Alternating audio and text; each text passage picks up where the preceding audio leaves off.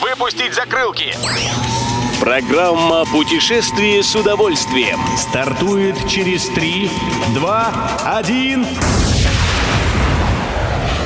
Приветствуем всех любителей путешествий. С вами Тимофей Гордеев. Сегодня в программе вы узнаете, как будут выбирать лучшие блюда в Иркутске и как пандемия отражается на поведении туристов.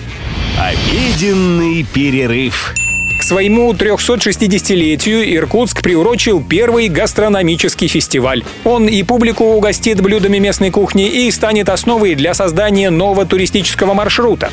Все подгадали ко дню города. В этом году Иркутск отметит день рождения 5 июня. Уже сейчас проходит первый этап фестиваля. До 5 мая собирают рецепты иркутской кухни на основе местных продуктов. На втором этапе голосованием выберут самые интересные рецепты и выпустят кулинарную книгу. А местные рестораны приготовят по этим рецептам всевозможные блюда, записав весь процесс на видео и опубликовав ролики в интернете. Публика будет знакомиться с предлагаемыми кушаниями и ходить по ресторанам, дабы распробовать. И уже по общему предпочтению вкусивших определят лучшее блюдо, а город получит новый гастрономический маршрут. Да, первый иркутский гастрономический фестиваль называется «Сытый бабр» в честь амурского тигра. Едем дальше.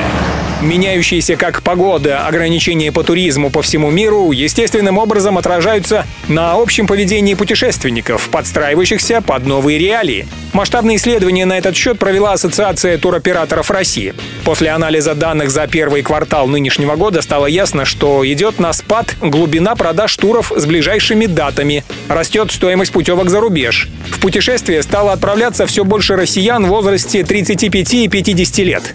В среднем туры длятся от 9 до 12 дней, и туристы стали чаще бронировать отели в 4 и 5 звезд.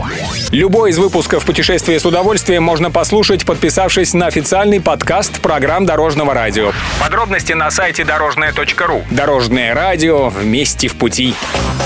Программа «Путешествие с удовольствием». По будням в 14.30. Только на Дорожном радио.